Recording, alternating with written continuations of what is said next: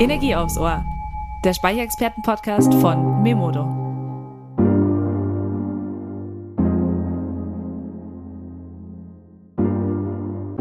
Hi Energiefans. Heute gibt es wieder Energie aufs Ohr. Ich bin Lena, Auftragsmanagerin und Energieexpertin bei Memodo. Einmal im Monat zieht es mich vors Mikrofon, um mit Energiespezialisten von nah und fern über News, spannende Learnings, Trends und die Energiezukunft zu quatschen. Legen wir los. Hallo liebe Zuhörerinnen und Zuhörer, schön, dass ihr wieder bei einer neuen Memodo Podcast Folge Energie aufs Ohr einschaltet. Ja, das heutige Thema ist die KI, also künstliche Intelligenz oder auch AI im Englischen, also Artificial Intelligence genannt. Und ähm, was man darunter versteht, ist eigentlich ein Teilgebiet der Informatik, ähm, die darauf abzieht, menschliche und kognitive Fähigkeiten zu imitieren. Und ähm, das schafft man heutzutage, indem man diese Intelligenz auf programmierte Abläufe oder auch ähm, maschinelles Lernen basieren lässt. Ja, und jetzt denkt ihr, hä, was hat jetzt äh, der Memodo-Podcast, also Photovoltaik, mit der KI zu tun? Bin ich hier überhaupt richtig? Und ja, ihr seid es. Also ihr seid natürlich bei einem Wissenspodcast und ähm, ihr habt richtig eingeschaltet, denn die KI hat auch Einzug in der Photovoltaik genommen. Ja, und ähm, ich bin nicht die Expertin, aber wir holen uns natürlich gerne unsere Gäste ins Studio, die uns ausführlich über dieses Thema berichten können. Und ähm, da habe ich heute gleich zwei bei mir. Einmal Professor Dr. Dieter Landes und einmal Professor Dr. Bernd Hüttel von der Hochschule in Coburg. Hallo Dieter, hallo Bernd. Hallo. Oh. Könnt ihr uns das mal ein bisschen wissen von eurem Hintergrund in zwei Sätzen sagen, was ihr gerade momentan so macht? Dieter, magst du anfangen? Ja, gerne. Ich bin Dieter Landes. Äh, ich bin äh, seit ähm, gefühlt ganz, ganz langer Zeit äh, Professor hier an der Hochschule in Coburg und äh, bin mittlerweile Professor für künstliche Intelligenz und Datenstromanalyse. Von Haus aus bin ich äh, studierter Informatiker und beschäftige mich eigentlich schon seit über 30 Jahren ähm, mit verschiedenen Bereichen der künstlichen Intelligenz. Mein Name ist Bernd Hüttel, ich bin studierter Physiker und ich habe mich aus diesem Fachgebiet äh, in Richtung Photovoltaik bewegt. Das hat vor ungefähr 15 Jahren äh, stattgefunden. Ich bin damals in die Photovoltaikindustrie in Deutschland, die ja da sehr stark und äh, fortschreitend war, eingestiegen bei der Firma Calyxo. Und dann mit der Krise und dem Abbau dieser Industrie bin ich dann zur Hochschule in Coburg gegangen als Professor für Energietechnik und speziell Photovoltaik ist mein Steckenpferd tolle Werdegänge habt ihr. Ähm, ich bin ganz gespannt. Ihr werdet uns heute das Thema KI ein bisschen näher bringen. Ähm, der Begriff wird ja auch in letzter Zeit relativ vielfältig und ähm, auch sehr allgemein ja eingesetzt. Ähm, Dieter, kannst du uns äh, vielleicht genau sagen oder beziehungsweise einfach gesagt, ähm, was die KI ist und das nochmal runterbrechen für uns? Ich kann es versuchen. Der Begriff künstliche Intelligenz ist äh, überraschend alt. Äh, geprägt wurde er vor beinahe 70 Jahren, nämlich äh, im Zusammenhang mit einer Konferenz, die in KI-Kreisen mittlerweile legendär ist. Das ist äh, die sogenannte Dartmouth-Konferenz, ähm, bei der sich einige Menschen getroffen haben, die als ähm, die Gründerväter oder Halbgötter der künstlichen Intelligenz gelten, so Leute wie John McCarthy und äh, Marvin Minsky.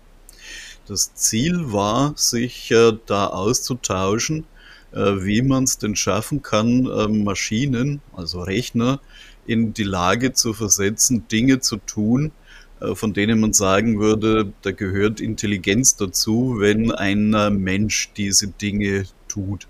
Das äh, sind so Sachen wie komplexe Spiele spielen, also Schach oder Go.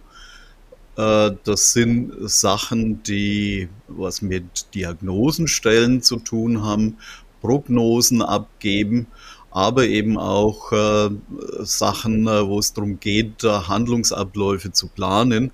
Also zum Beispiel einen Roboter in die Lage zu versetzen, sich durch ein äh, Gelände voller Hindernisse zu bewegen, ohne dass er die ganze Gegend in Schutt und Asche legt. Es lassen sich in der KI zwei Hauptströmungen unterscheiden, nämlich die wissensgetriebene KI, das ist historisch gesehen äh, der etwas ältere Zweig, und die datengetriebene KI, die jetzt gerade so sehr mh, äh, hoch im Schwange ist, die aber auch schon bis in die 1960er Jahre zurückreicht. Die wissensgetriebene KI versucht Wissen explizit zu beschreiben, dass man äh, zum Beispiel aus irgendwelchen Experten äh, für, eine, für ein Anwendungsgebiet herauskitzelt und aber eben auch zu beschreiben, wie man aus diesem Wissen neues Wissen ableiten kann, zum Beispiel über Regeln. Äh, das Aha. ist ähm, ein Zweig der KI, der vor etwa 30 Jahren so seine Blütezeit erlebt hatte und dann aber so ein bisschen in äh, Vergessenheit geraten ist. Aktuell ist ähm, die datengetriebene KI das, was man mit künstlicher Intelligenz sehr häufig gleichsetzt, obwohl es nur ein Teilaspekt ähm, davon ist. Das basiert auf häufig neuronal, künstlichen neuronalen Netzen. Und äh, das Ziel dabei ist, aus großen Datenbeständen Muster und Zusammenhänge herauszufiltern, die man mit bloßem Auge gar nicht erkennen kann. Und das Ganze funktioniert, ohne dass äh, die Verfahren, die da dahinter stecken, die Bedeutung der Daten tatsächlich kennen. Also die Bedeutung Aha. spielt äh, gar keine Rolle, sondern es sind tatsächlich strukturelle Zusammenhänge zwischen den Daten, die da gefunden werden können. Okay.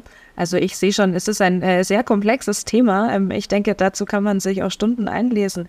Aber wir wollen natürlich heute auch ein bisschen tiefer gehen und über euer Projekt sprechen. Ähm, Bernd, ähm, wie kam es zu dem Projekt, wo ihr gerade dran arbeitet? Was ihr gemeinsam gestartet habt. Kannst du da ein bisschen was dazu erzählen?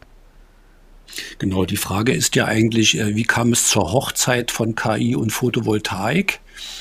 Ähm, da muss man vielleicht ein bisschen weiter ausholen, aber ich versuche es doch mal kurz zu machen. Also seitdem es die PV, ne, kurz gesprochen PV für Photovoltaik gibt, gibt es auch den Wunsch, die im Feld oder auf dem Dach installierte Leistung möglichst konstant zu halten. Also Alterungseffekte, so gering wie möglich zu halten. Typische Alterungseffekte sind, man verliert ungefähr äh, pro Jahr 0,5 Prozent des Leistungsvermögens einer solchen Anlage. Das ist das bekannte und seit 20 Jahren beobachtet, beobachtete Phänomen.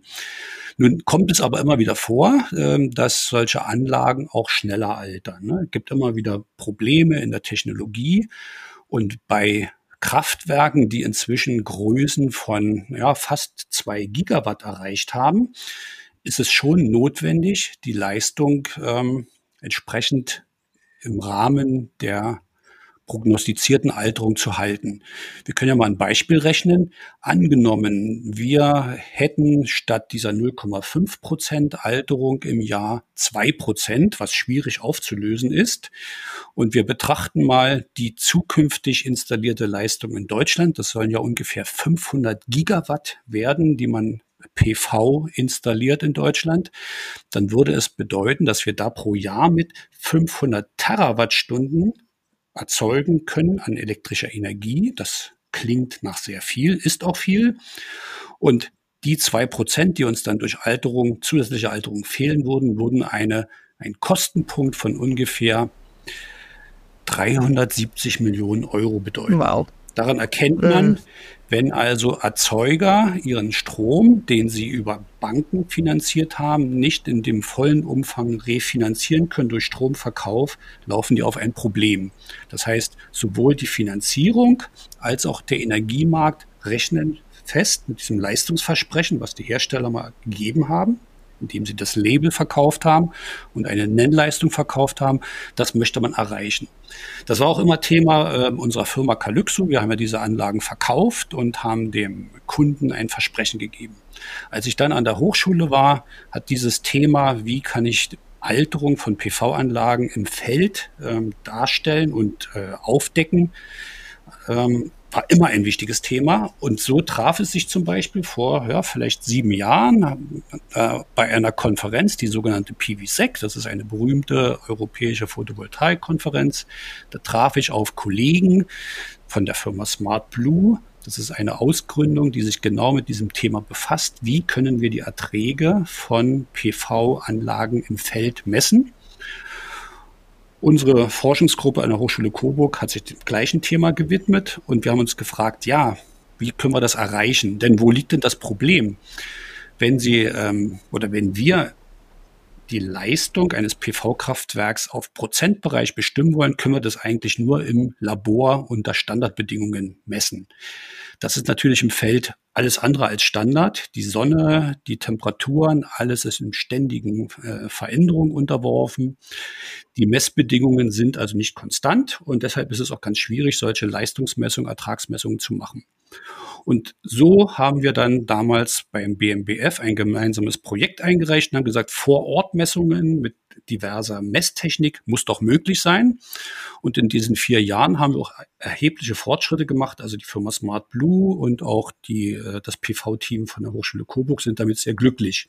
So, nun betrachtet man aber das Ganze aus einer anderen Perspektive kleine Kraftwerke oder wenige Kraftwerke mit Vor-Ort-Messtechnik zu analysieren, ist kein Problem mehr, kann man machen. Aber wie ist es mit diesen vielen tausend oder in Zukunft eher Millionen Kraftwerken, die weltweit oder zumindest in Deutschland äh, verteilt sind? Wie kann man das erfassen? Das kann man vor Ort nicht mehr leisten. Und deshalb ist die Frage, wie kann ich aus der Ferne solche PV-Kraftwerke diagnostizieren? Mhm. Und äh, Dieter, da ähm, seid denn ihr ins Spiel gekommen? Also da kommt die KI ins Spiel. Ja, da kommt die KI ins Spiel, weil ähm, äh, die Problemstellung ist ja tatsächlich eben zu diagnostizieren. Das ist so eine klassische KI-Aufgabe. Äh, ich habe irgendwelche Indikatoren, aus denen ich dann ähm, mit ähm, äh, Wissen, das ich habe, oder eben aus der Historie heraus, aus den Daten, die ich da zur Verfügung habe, auf die Ursache schließen kann. Ähm, zudem hat äh, Bernd ja eben in dem äh, Vorgängerprojekt schon an der Messtechnik gearbeitet. Messtechnik heißt, dass wir ganz, ganz viele Daten erfassen können. Und ganz, ganz viele Daten bedeutet, dass das eben auch wieder eine Basis darstellt, um in diesen Daten nach solchen Zusammenhängen, Kausalitäten zu suchen, die äh, dann helfen, ähm, letztlich dann Aussagen darüber zu machen, äh, wie gut die Anlage funktioniert oder welche Teile der Anlage gerade eben nicht so gut funktionieren und woran das liegen kann. Also das kann ähm, Schattenwurf sein, das kann Schnee sein, der auf den Modulen liegt, das kann ähm, sein, dass da einfach Schmutz drauf ist, das kann aber eben auch sein, dass diese Alterung, von der Bernd schon gesprochen hatte, bei einem dieser Module halt besonders ausgeprägt ist. Wir sind deshalb auch sehr froh, dass uns die Bayerische Forschungsstiftung die Gelegenheit gegeben hat, im Team das Ganze zu untersuchen, also in Kombination mit KI die Photovoltaik-Diagnose als Ferndiagnose zu entwickeln. Insbesondere sind da noch dabei die Firma Smart Blue, die sehr industriell getrieben an diesem Thema arbeitet. Ein Kollege Achim Schulze von der TH Rosenheim ist noch ganz aktiv und unser Team, ähm, PV-Team und KI-Team mit inzwischen zwei Doktoranden, also ein ganz starkes Team, was wir an den Start gebracht haben und damit hoffentlich und sicherlich gute Ergebnisse erzielen werden. Groß, großes Team habt ihr. Ähm, Dieter, du hast es gerade angesprochen, also ihr habt extreme Datenmengen, ähm, die ihr ähm, bekommt, die müssen verarbeitet werden und ähm, auch die richtigen Schlüsse draus gezogen werden. Wie kann man, also wie macht ihr das dann? Ähm, was wir letztlich dann äh, dazu brauchen, ist natürlich leistungsfähige Hardware, also Computer, die das tatsächlich verarbeiten können. Ähm, das ist auch einer der Schlüssel, warum äh, die datengetriebene KI jetzt gerade in aller Munde ist Wir haben mit Grafikprozessoren ähm, ein Hilfsmittel, mit dem sich viele Dinge parallel berechnen lassen. Und äh, mhm. das ist äh, für solche neuronalen Netze ganz besonders wichtig. Von diesen Grafikprozessoren haben wir hier an der Hochschule in eigenen Servern ähm, einige. Wir haben auch einen äh, Hochleistungsrechner, in dem äh, 60 sol solcher Grafikprozessoren äh, äh, verbaut sind, äh, der auch ziemlich teuer wow. war. Der hat äh, mhm. fast eine Million gekostet. Und ähm, die können wir nutzen, um äh, diese Datenmengen äh, zu untersuchen. Was wir dafür aber auch brauchen, ist ähm, ähm die Expertise von ähm, Menschen. Menschliche Experten, die diese KI-Systeme, wenn man so will, anlernen müssen und äh, denen also so ein Stück weit Fingerzeige geben müssen, wie diese Zusammenhänge aussehen können. Das heißt, die müssen, der Fachbegriff ist, äh, einen Teil dieser Daten vorklassifizieren, an denen sich dann äh, die KI-Verfahren orientieren können. Und äh, die gucken natürlich dann eben auch sehr kritisch auf die Ergebnisse, so dass wir da einigermaßen zuversichtlich sein können, dass ähm, die KI-Verfahren, die eigentlich gar nicht wissen, was sie tun, trotzdem die richtigen Schlüsse draus ziehen, die auch inhaltlich valide sind. Mhm. Spannend. Ähm, Bernd, du hattest es vorher kurz angesprochen und du hast das Wort Fernwartung gesagt. Also euer, euer Projekt, also diese, die KIK PV, ähm, hat ja auch das Stichwort Repowering. Wie, wir haben ja da auch eine gewisse Verbindlichkeit dann auch drin. Also eine gewisse Fernwartung ist eine gewisse Verbindlichkeit mit einer angelernten KI dazu, ähm, die durch die Optimierung eben entstehen. Was ist da ein wichtiger Faktor? Also ähm, Stabilität der Stromnetze, denke ich mir, ist auch dabei. Ähm, kannst du dazu noch ein bisschen genauer werden? Mhm. Der Begriff Repowering in der Photovoltaik wird ja benutzt ähm, für das Ersetzen älterer Anlagen, die äh, das ursprüngliche Leistungsversprechen ne, beim der Installation nicht halten konnten, beziehungsweise sich durch eine höhere Degradation ausgezeichnet haben. Die Anlagen versucht man ja zunehmend vom Netz zu bringen, weil sie für den Betreiber als auch für den Betreiber also für den Betreiber der PV-Anlage als auch für den Betreiber des Netzes ein gewisser Unsicherheitsfaktor ist die neueren PV-Anlagen, die wir jetzt so ans Netz bringen, und da stehen wir ja erst am Anfang vom Ausbau. Derzeit sind ja etwa so 65 bis 70 Gigawatt installiert. Zukünftig sollen es eher nach den Plänen der Bundesregierung 500 Gigawatt werden. Ähm, sollen natürlich dann ein Stabilitäts- und Leistungsversprechen einhalten. Das äh, erwarten die Netzbetreiber und auch die Kunden. Nun, wenn man jetzt heutzutage von Netzstabilität äh, spricht, äh, meint man aber häufig was anderes. Ähm, die Netzbetreiber befürchten ja derzeit, dass äh, der gleichzeitige Betrieb von zu viel PV-Leistung im Netz auch zu einer Instabilität führt. Man muss es ein bisschen auseinanderhalten. Also die Erzeuger benötigen den, die Einspeisung um ihre Erträge und ihre Refinanzierung zu schaffen. Und die Netzbetreiber, die benötigen eine kalkulierbare Leistungs- oder Einspeiseprognose. Und beides muss zusammengebracht werden. Mhm. Ähm, euer Projekt fokussiert sich ja auf großflächige Anlagen. Also ähm, du hattest vorher auch mal im Raum ge geworfen, Bernd, ähm, 200 Megawatt. Ähm, könnte das Projekt ähm, auch auf Endverbraucher, also auf dem Residential-Bereich, auf unseren Häuslebauer ähm, angewendet werden. Da gibt es natürlich wahrscheinlich auch irgendwo eine gewisse, naja, Not oder beziehungsweise eine gewisse Option, das vielleicht anwenden zu können. Ja, wie Dieter es vorhin anmerkte, die KI kam ins Spiel bzw. kommt ins Spiel durch die Maßnahme Ferndiagnosen zu erstellen. Ferndiagnose heißt, wir nutzen die gleiche Messtechnik wie bei der Vorortmessung, aber betreiben das jetzt aus der Ferne und sind nicht direkt dabei zu sehen, welche Effekte alle mit reinspielen. Genannt wurden Schattenwurf, Schnee, Ausfall von Sensorik. Das ist das Problem bei weit ausgedehnten und ähm, dezentralen Energieerzeugern. Beim Häuslebau ist es ein bisschen anders. Ähm, ich bin ja selber auch PV-Anlagenbetreiber auf dem Haus meines, äh, auf dem Dach meines Hauses. Und da hat man alles genauestens unter Kontrolle. Da schaut man sich die Sensorik an, da schaut man sich die täglichen Erträge an. Man sieht die Effekte der Verschattung, man sieht den Schnee.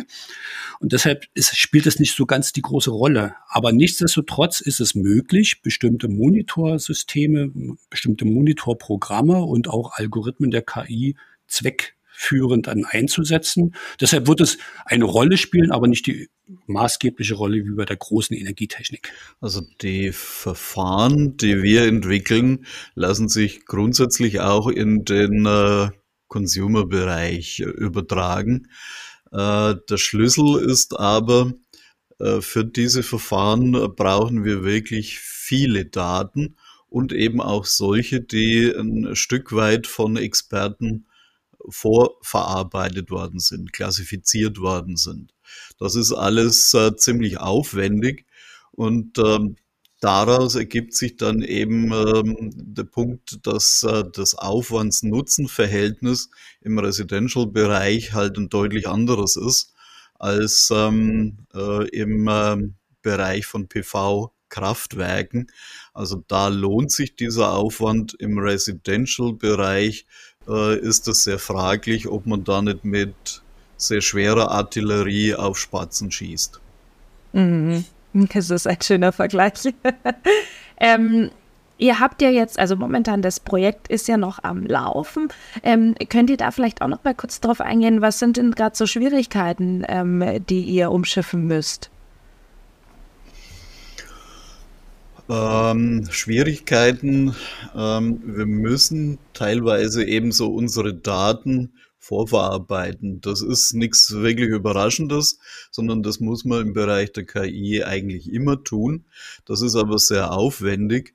Und ähm, äh, zu dieser Vorverarbeitung gehört eben auch, dass wir noch gar nicht so genau wissen, äh, aus welcher Art von Daten sich denn eigentlich wirklich äh, vernünftige Schlüsse ziehen lassen. Äh, ein Problem, das in diesem Zusammenhang dann auch noch dazu kommt, ist, wir haben ja ganz viele unterschiedliche Datenquellen, die wir zusammenbringen müssen. Wenn wir da im Bereich der Fernwartung sind, dann haben wir Messungen aus der Anlage selber. Wir haben aber eben auch Wetterdaten, die ganz entscheidend sind. Wenn halt einfach keine Sonne scheint, dann kann die Anlage noch so gut sein, wie sie will, aber sie wird trotzdem keine Leistung liefern. Und äh, diese Daten dann tatsächlich eben zusammenzuführen, ist äh, auch ein enorm aufwendiger und komplexer Prozess. Und wir bringen auch eine ganze Reihe von neuen Messtechniken mit an den Start. Also beispielsweise hat sich am Markt noch nicht im großen Maßstab der Wechselrichter durchgesetzt, der auch gleichzeitig oder seriell ähm, Stromspannungskennlinien messen kann. Das ist ein sehr moderner Zweig. Die Firma SMA beispielsweise stellt solche Wechselrichter her und wir versuchen jetzt im Rahmen dieses Projektes auch die Verbindung zu diesen Firmen so herzustellen, dass wir dann mit dieser Messtechnik auch in vollem Zugriff arbeiten können. Das ist also ein sehr wesentlicher Punkt. Ein weiterer Punkt ist, wir wollen auch ganz neue Techniken, zum Beispiel die dunkel, sogenannte Dunkelkennlinie messen und die mit Bildtechnik äh, kombinieren, um dann neue Datenströme äh, für die KI zu erzeugen und damit Fehlermuster aufzudecken. Das ist ein ganz neuer Zweig und ähm, das ist, hat sich in der Photovoltaik, in der Messtechnik der Photovoltaik noch gar nicht so durchgesetzt und das versuchen wir gleich mitzuentwickeln. Mhm. Da habt ihr noch einiges vor euch. Ähm, Gibt es denn nach erfolgreicher Beendigung des Projektes ähm, noch weitere Möglichkeiten ähm, für die Anwendung und der gesammelten Daten, die da? Hast du da äh, vielleicht schon Einblick? Hm, ja, ähm, mit den Daten lassen sich eben dann auch noch viele andere Dinge anfangen. Zum Beispiel können wir Daten ähm, auch anderen äh, Forschergruppen zur Verfügung stellen, um ähm, äh, denen die Möglichkeit zu geben, ihre Verfahren damit eben zu evaluieren, einfach auszuprobieren, wie gut das funktioniert. Das ist in der Wissenschaft gängige Praxis. Wir haben zum Beispiel gerade eben Daten äh, von ähm, einem Fraunhofer-Institut in Erlangen hergenommen, um äh, unsere Verfahren äh, damit weiterzuentwickeln ähm, und ähm, haben das tatsächlich geschafft, ähm, äh, bessere Ergebnisse zu erzielen als die Erlanger, von denen diese Daten ursprünglich stammen. Das ist aber ein ganz normaler Prozess, dass man sich da gegenseitig eben hilft mit den Daten, die aufwendig vorbereitet und aufbereitet worden sind, um äh, letztlich dann einen Vergleichsmaßstab zu bekommen, wie gut funktionieren denn eigentlich unsere Verfahren. Das ist das eine. Und das Zweite ist, ähm, wir haben natürlich ja auch einen Firmenpartner mit im Projekt, die Firma Smart Blue. Und die verfolgt natürlich eben schon das Ziel, dann Know-how aufzubauen und daraus dann äh, eben auch neue Dienstleistungsangebote äh, zu entwickeln und letztlich, wie es es für eine Firma gehört, damit dann eben auch Umsatz zu machen und Geld zu verdienen. Mhm. Wirtschaftlich ähm, zu arbeiten. Mhm. Ja, ähm, und wir tragen uns eben auch mit dem äh, Gedanken, dass äh, wir vielleicht dann eben auch selber äh, eine Firma ausgründen, die sich mit einigen innovativen äh, Ergebnissen aus dem Projekt heraus dann tatsächlich auch am äh, Markt etablieren kann. Also gerade im Bereich der Leistungsmessung. Mhm. Also ich merke schon, ähm, die Daten oder die massiven Datenmengen, die ihr sammelt, ähm, sind auf jeden Fall nicht nur für euer Projekt wichtig, sondern auch weiterführend.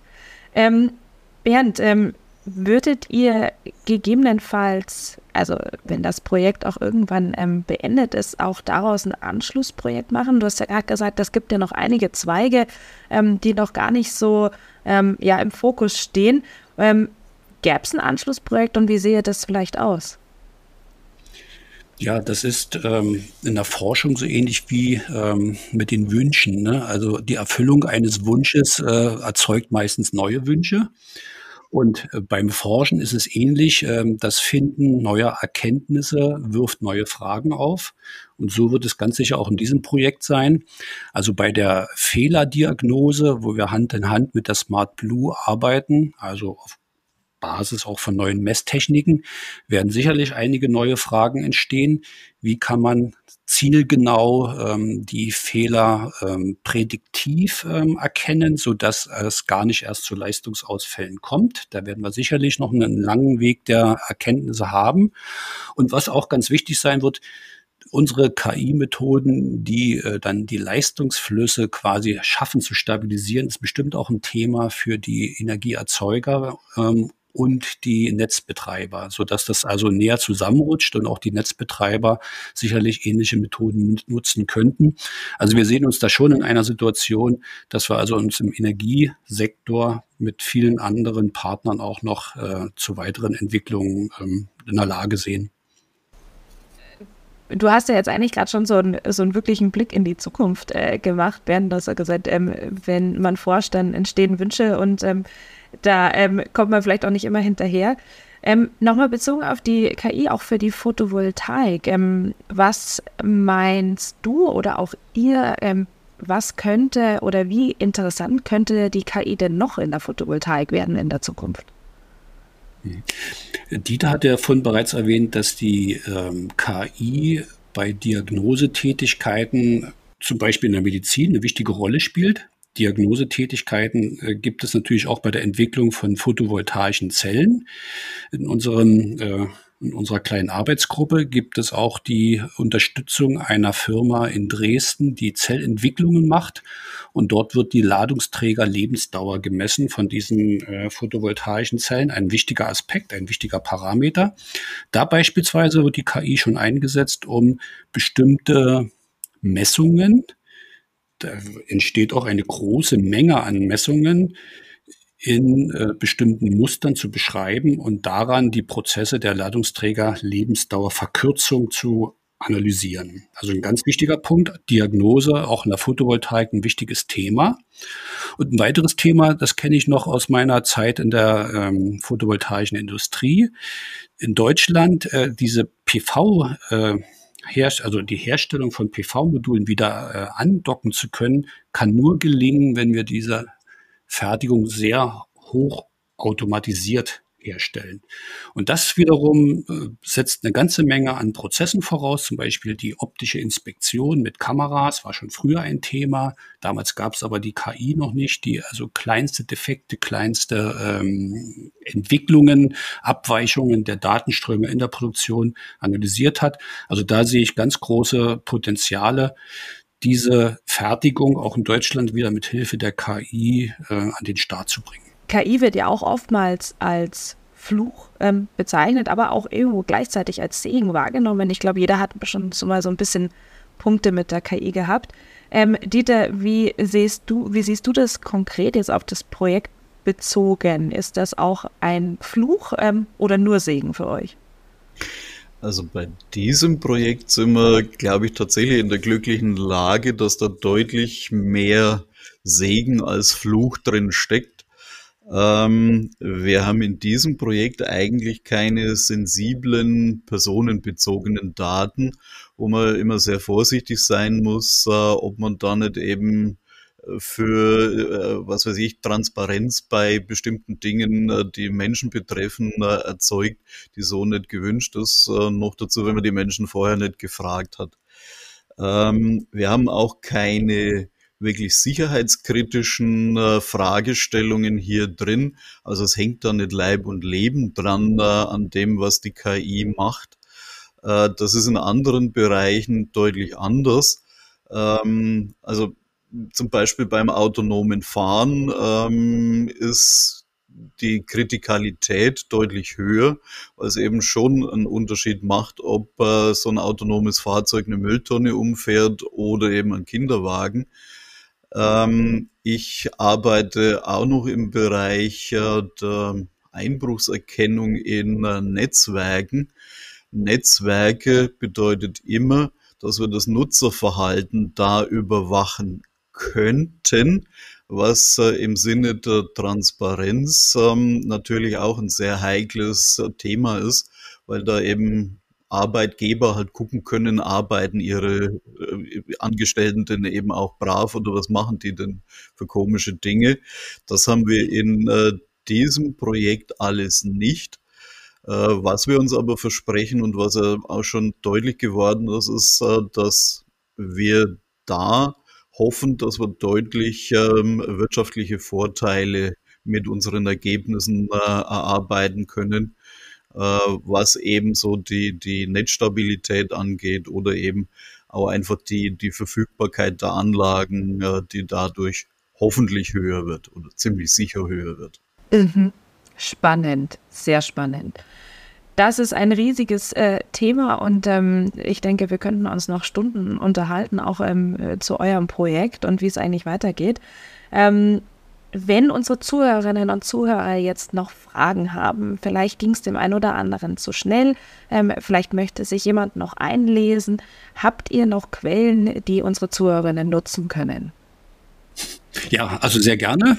Es gibt natürlich die Webseite der Hochschule Coburg. Da ist dann die äh, Fakultät Elektrotechnik und Informatik sehr gut äh, sichtbar. Dann gibt es aber auch das Institut für die künstliche Intelligenz künstliche Intelligenz, das KRAI, da wird also der äh, Kollege Dieter Landes äh, sofort gefunden. Und dann gibt es auch noch das Institut EHEA, das ist ein Energietechnikinstitut. Da findet man dann auch meine ähm, Koordinaten wieder. Also insofern sind wir sehr transparent und leicht zu finden. Super, das freut uns. Okay, ja, ich danke euch ähm, für den wahnsinnig informativen Podcast. Auch mal ähm, ein ganz anderes Thema und ein sehr spannendes Thema. Ähm, vielen Dank, dass ihr heute zu Gast seid im Emudo Podcast und wir wünschen euch natürlich alles Gute und drücken euch die Daumen. Dankeschön. Ganz vielen Dank. Danke für euer Interesse. Ja, hat uns sehr gefreut für das nette Gespräch. Danke sehr. Das freut mich. Und ich verabschiede mich auch jetzt für dieses Mal und äh, natürlich gibt es auch ein nächstes Mal. Deswegen wir freuen uns, wenn ihr auch zu unserer nächsten Folge wieder einschaltet. Und ich sage dabei Tschüss und Baba.